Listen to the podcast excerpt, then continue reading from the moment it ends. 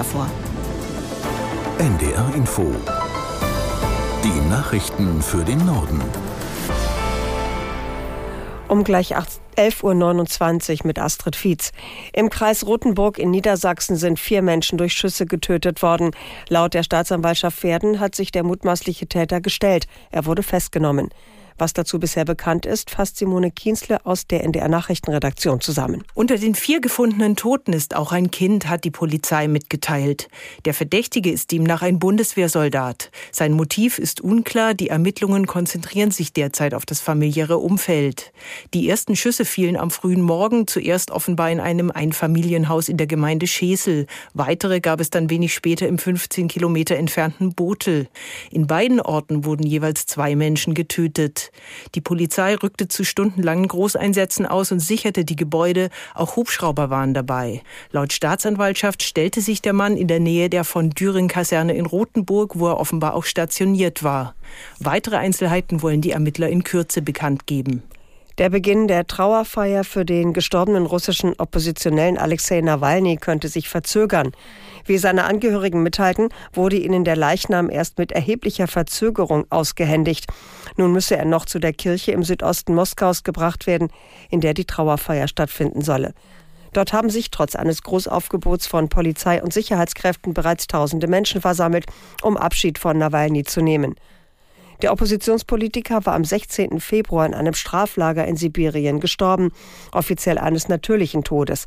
Seine Unterstützer sprechen dagegen von einem Mord und machen den russischen Präsidenten Putin dafür verantwortlich. Ein tödlicher Vorfall im Gazastreifen hat international Entsetzen und scharfe Kritik hervorgerufen. In der Stadt Gaza sollen israelische Soldaten nach Hamas-Angaben mehr als 100 Menschen getötet und viele weitere verletzt haben, die auf Hilfslieferungen warteten. Die israelische Armee sprach dagegen von einem Gedränge, in dem Menschen von Lastwagen überfahren worden seien. Frankreichs Präsident Macron verlangte Wahrheit, Gerechtigkeit und Respekt für das Völkerrecht. Der Sprecher von UN-Generalsekretär Guterres sagte, man wisse noch nicht genau, was geschehen ist, aber es handele sich um Akte der Gewalt, die mit diesem Konflikt in Verbindung stehen. Guterres selbst forderte eine unabhängige Untersuchung. Die Streikwoche im öffentlichen Nahverkehr erreicht heute einen Höhepunkt. Verdi hat erneut zu Arbeitsniederlegungen aufgerufen. Hinzu kommen gemeinsame Proteste mit der Klimaschutzbewegung Fridays for Future.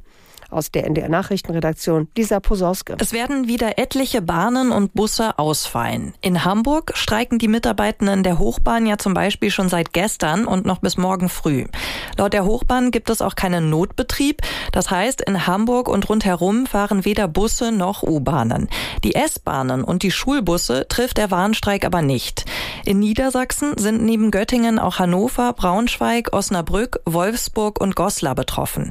In Wolfsburg gibt es zum Beispiel zwar einen Streikfahrplan, trotzdem fallen da aber laut der Wolfsburger Verkehrs GmbH 80 Prozent der Verbindungen aus. Dazu gibt es zahlreiche Demos von Fridays for Future, unter anderem in Kiel, Lübeck, Rostock, Lüneburg und Bremen.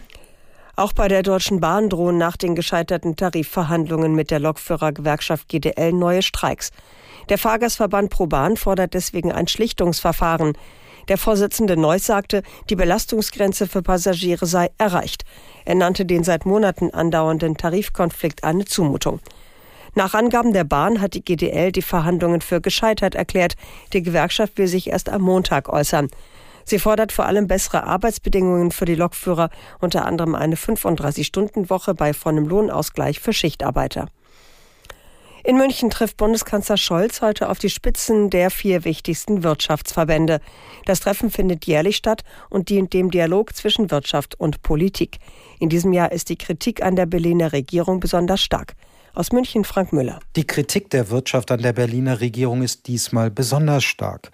Ob Bürokratie, Steuerlast oder Fachkräftemangel, von Kanzler Scholz erwarten die Verbände eine klare Agenda. Das hatten Industrie, Handel und Handwerk zuletzt in einem gemeinsamen Brief an den Kanzler deutlich gemacht. Der Frust und die Verunsicherung bei den Betrieben wachse, heißt es darin. Bei ihrem traditionellen Treffen auf der Handwerksmesse wollen sie das noch einmal deutlich machen.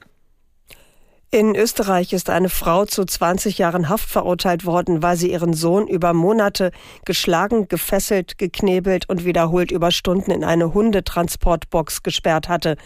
Außerdem soll die 33-Jährige dem Kind Essen vorenthalten, es mehrfach mit kaltem Wasser übergossen und danach stundenlang bei Minusgraden die Fenster der Wohnung offen gelassen haben. Passiert ist das Ganze mindestens von September bis November 2022. Der Junge war zu dem Zeitpunkt zwölf Jahre alt. Als das Kind von einer Sozialarbeiterin gefunden wurde, war es bewusstlos, stark unterkühlt und wog nur noch 40 Kilogramm.